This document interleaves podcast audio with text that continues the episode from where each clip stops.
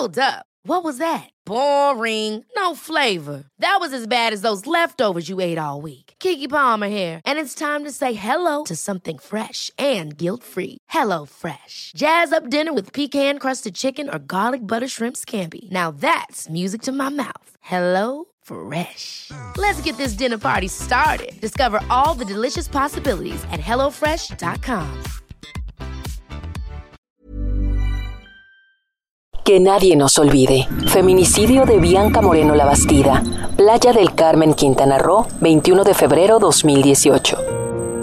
Siempre fue una mujer muy valiente, una guerrera, una mujer admirable, una mujer incomparable.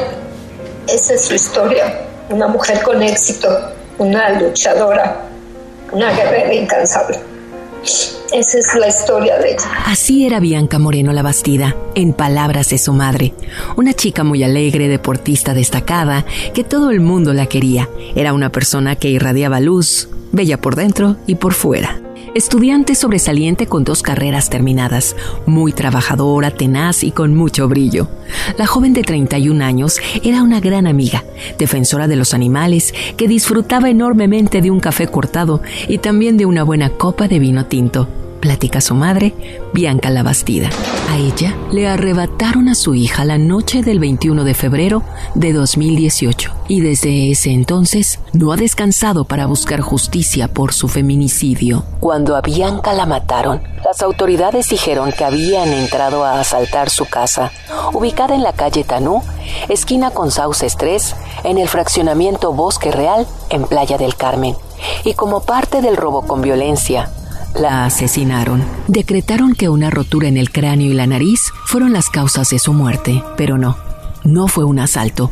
A Bianca la mataron intencionalmente, la intentaron estrangular y murió con la cara destrozada. El día en el que Bianca murió fue un miércoles que parecía como cualquier otro. La joven deportista fue al gimnasio en la mañana para entrenar CrossFit y después a trabajar a la tienda de ropa de una marca de lujo donde vestía un uniforme negro, aunque en realidad a ella le gustaban los colores cálidos. Saliendo del trabajo, se reunió con una amiga para tomar café y posteriormente se dirigió a su casa para alistarse porque en la noche cenaría con otra persona.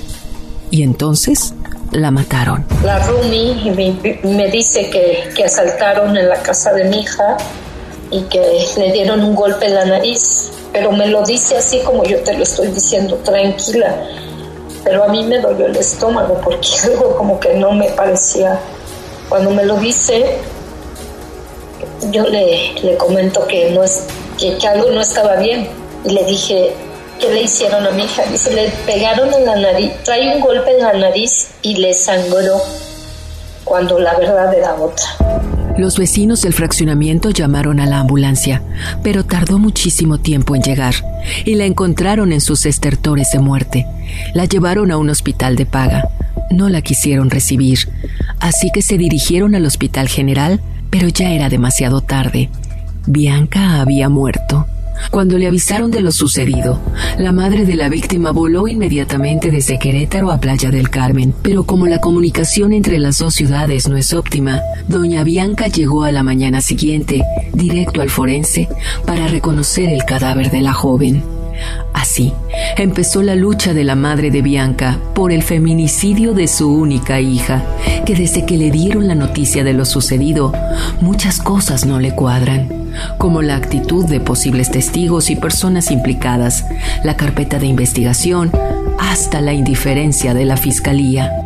Un robo con violencia fue la versión oficial de las autoridades, quienes determinaron la causa de la muerte de la joven sin siquiera haber revisado bien el cuerpo. Denuncia la madre de Bianca. Ese día yo creo que mi hija no se esperaba que iba a morir de esta manera. Lo que sí te puedo decir es de que le destrozaron su cara. ¿Cómo es posible que tú, ministerial, digas que fue un, un robo con violencia? Un asaltante nunca te va a hacer lo que le hicieron a mí. Doña Bianca denuncia que la fiscal que llevaba el caso de su hija, Guadalupe Reyes Pinzón, puso trabas en la investigación. No se calificó como feminicidio, no llevaron a cabo los protocolos necesarios en la escena del crimen, perdieron evidencias claves e incluso mandaron matar a un testigo importante del asesinato. El expediente era de unas pocas hojas, lleno de contradicciones y omisiones. La fiscal amenazó a la madre de la víctima, diciéndole que si hablaba con los medios de comunicación, le iba a dar carpetazo al caso. Pues no pueden hacer nada con tu caso, porque la otra mujer, Guadalupe Reyes Pinson, lo único que hacía era te decía, si tú hablas con los medios, tu caso lo voy a encarpetar o lo voy a hacer perdedizo.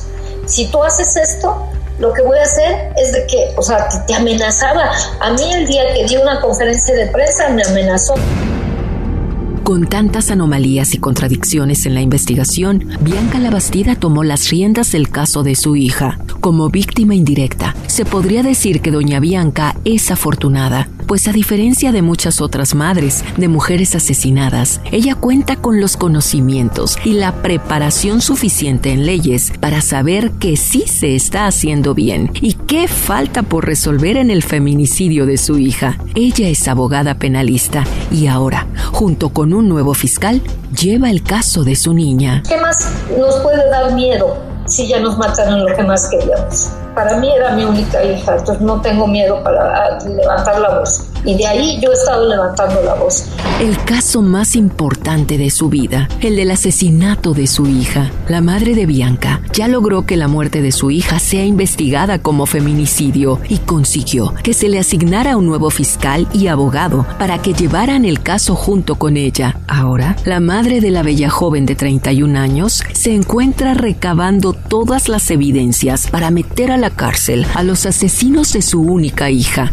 El expediente lo lleva meticulosamente, cuida cada detalle y no dejará ningún cabo suelto. Eres un número más, eres una estadística más. Al fin que la vieja ni sabe, al fin que la mujer ni sabe. Ah, ya señora, a su hija la mataron. Pues en qué estaba metida. Y no nada más a mí me lo han dicho, se lo han dicho a todas. Pues sí, la forma en que vestía, la forma en que... O sea, eso es del diario. Pocas somos las que realmente sabemos de leyes y que dices esto no está bien. Y eso fue lo que pasó conmigo desde un inicio. Respecto a los dos asesinos, doña Bianca no da detalles que comprometan a la investigación. A más de dos años del asesinato de Bianca Moreno, su madre ha vuelto a empezar el caso desde cero, recabando toda la información necesaria y haciendo todo lo imposible para ver a quienes le arrebataron a su hija en la cárcel. A través de Facebook administra el grupo Justicia para Bianca Moreno La Bastida, donde casi a diario publica los avances del caso, denuncia la corrupción de las autoridades y le da difusión a otros casos de feminicidio que, como el de su hija, aún están impunes. ¿Recuerda qué fue lo último que le dijo? Mami, soy fuerte, tu hija es fuerte. El de Bianca Moreno La Bastida fue un feminicidio que nadie nos olvide. Esta historia cuenta con la autorización de las víctimas indirectas. Conoce más casos de feminicidios a través de las plataformas streaming por El Heraldo de México.